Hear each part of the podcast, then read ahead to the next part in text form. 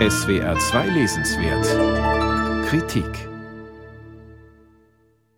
2017 wurde die iranische Autorin Fariba Wafi mit dem Literaturpreis geehrt, einem Frankfurter Preis, der ausschließlich Autorinnen des globalen Südens zugedacht wird.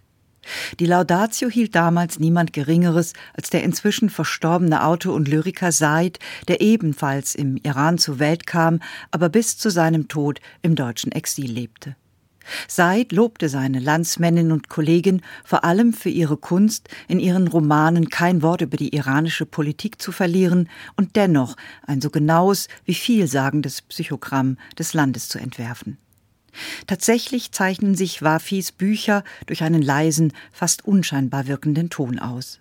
Statt auf Plot und Effekt setzt Wafi nämlich auf eine Alltagsperspektive, um dann quasi wie durch ein Verkleinerungsglas und mittels einer eher schlichten Sprache über sehr grundsätzliche Themen nachzudenken. Es sind Themen, die es in sich haben. Wafi schreibt seit ihren literarischen Anfängen über die unstillbare wie unerfüllbare Sehnsucht nach Freiheit und das vor allem aus weiblicher Sicht. Sprich Frauen und ihre Alltagsprobleme stehen im Mittelpunkt all ihrer Bücher.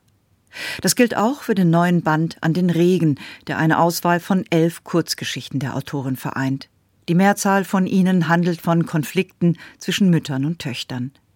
Wafi nimmt in ihnen auf den ersten Blick vor allem die Perspektive der Töchter und damit der jüngeren Generation ein. Ihnen sind die Mütter eine Last und eine Bürde. Sie, die selbst oft schon Mütter sind, träumen nämlich davon, wenigstens einmal für kurze Zeit befreit zu sein von der Pflicht, sich um die eigenen Mütter zu kümmern. Doch es gibt kein Entkommen. In der Erzählung Unterwegs zur Villa lockt etwa ein Wochenende bei der kinderlosen Schwester. Doch die unternehmungslustige Mutter fährt überraschend mit, um dann bei den ersten Unbequemlichkeiten zu einer hilfsbedürftigen Person zu werden.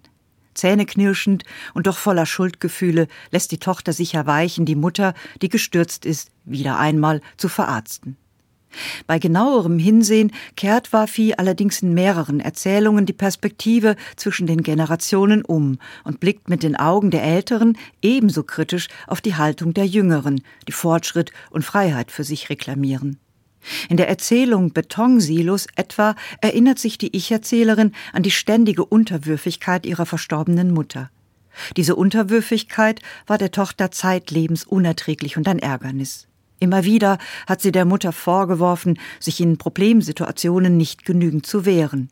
Bis die Mutter die Tochter eines Tages in die Grenzen verweist und die Tochter viel zu spät begreift, dass im stillen Ausharren der Mutter auch eine eigene Kraft am Walten war.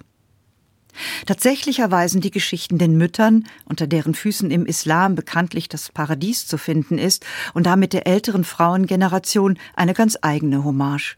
Wafi macht klar, auch diese Generation hat gekämpft, einzig, dass ihre Kämpfe viel stärker im Verborgenen stattfanden als nun der Freiheitsdrang der Jüngeren. Wafi urteilt dabei nie, sondern beschreibt nur, in einer Genauigkeit, die in der Lage ist, die komplexen Schichten des weiblichen Ringens nach Freiheit unter den Bedingungen patriarchaler und politischer Unfreiheit einzufangen. Denn die Konventionen abzuwerfen, ausbrechen aus beengenden Gegebenheiten, davon träumen fast alle ihre Frauenfiguren. Einige wenige haben diesen Traum verwirklicht und zahlen dafür einen Preis, Sie sind isoliert oder sie gelten als kauzig bis spleenig, wie die Tante, die nie geheiratet hat. Doch es ist sicher kein Zufall, dass die Augen der Ich-Erzählerin in der abschließenden Erzählung Hütte mit Weitblick am Ende auf die ausgebreiteten Schwingen eines Seevogels über den Weiten des Ozeans gerichtet sind. Von solch starken Bildern leben viele der Erzählungen. Sie sind deshalb bei aller lokalen Verortung so eindringlich wie universell zugleich und sie sprechen Frauen in aller Welt an. Fariba Wafi, an den Regen, Erzählungen aus dem Persischen übersetzt von Jutta Himmelreich. Sujet Verlag, 210 Seiten, kosten 22,50 Euro.